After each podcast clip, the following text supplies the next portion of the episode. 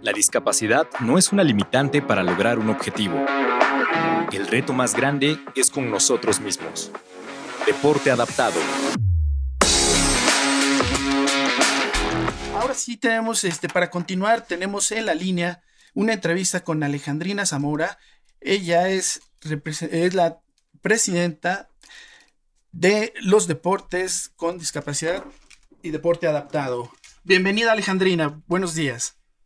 Hola, este, muchas gracias. Buenos días a todos, a ti y a toda tu audiencia. Qué gusto saludarlos. Hola Alejandrina, te saluda Ana Laura Valdés desde Goya Deportivo. Y bueno, queremos platicar contigo porque infortunadamente a veces se piensa que las personas con discapacidad tienen una inferioridad o una discapacidad o limitación para el deporte. Entonces, a partir de tu gran experiencia, ¿a qué se enfrentan las personas que están en deporte adaptado?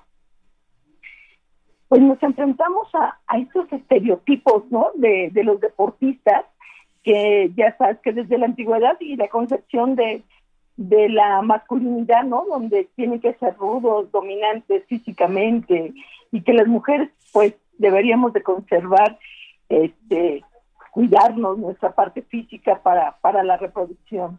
¿Y qué pasa cuando llega la Segunda Guerra Mundial, que es lo más relevante de donde parte el deporte adaptado, y esos estereotipos empiezan a, acabar, ¿no?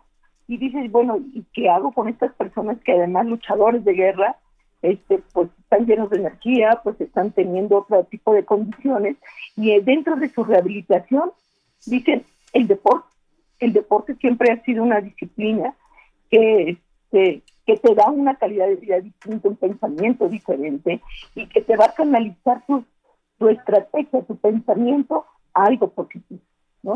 Entonces, imagínate, ahí yo creo que empiezan a romperse estos estereotipos cuando creen que estas personas lesionadas no van a poder hacer algo más allá de lo que de lo que habían podido porque habían quedado mutilados que, que prácticamente la palabra por, por los daños que habían tenido durante la guerra. Sí, Alejandrina, la verdad es que como bien mencionas, estos estereotipos vienen marcados desde la cultura, ¿no? Desde años atrás, pero bueno, a partir de tu ser entrenadora, pues ¿cómo aportas para disminuir o pues romper estos estereotipos tan marcados? ¿Cómo es que utilizas estrategias desde el entrenamiento para a lo mejor cambiarles esta, este chip a los, a los deportistas y las deportistas?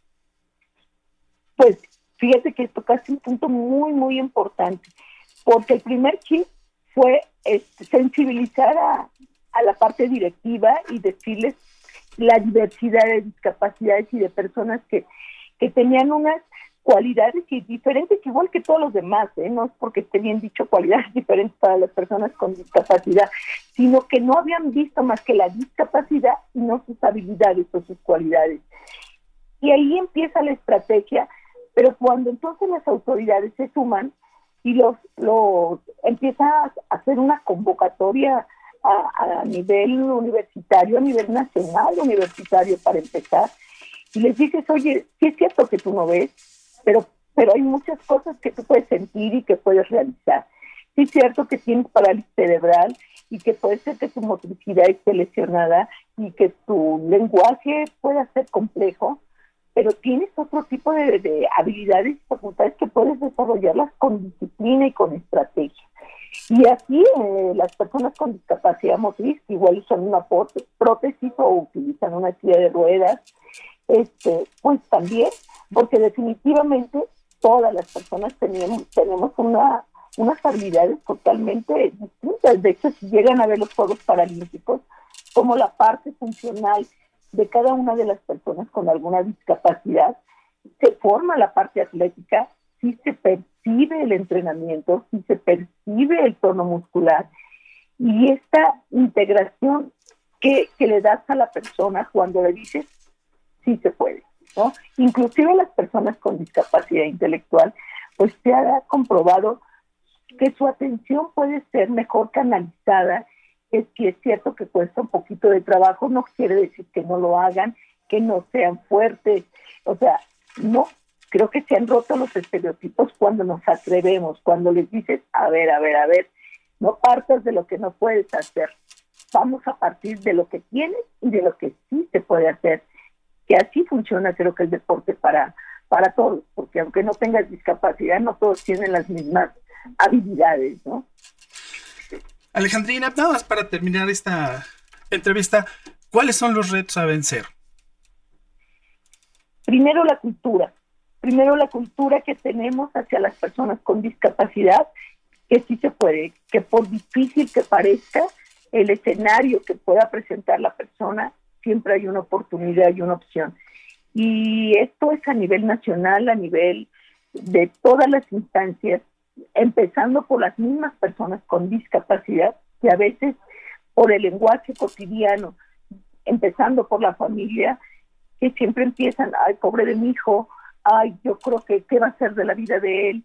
Yo creo que es el lenguaje, la cultura, que abramos estas expectativas, esta mente, donde están llenas de posibilidades, no quieran hacer lo que otros hacen, sino hay que reconocer para lo que nacimos, para las habilidades que podemos desarrollar, pues basados en nuestras condiciones.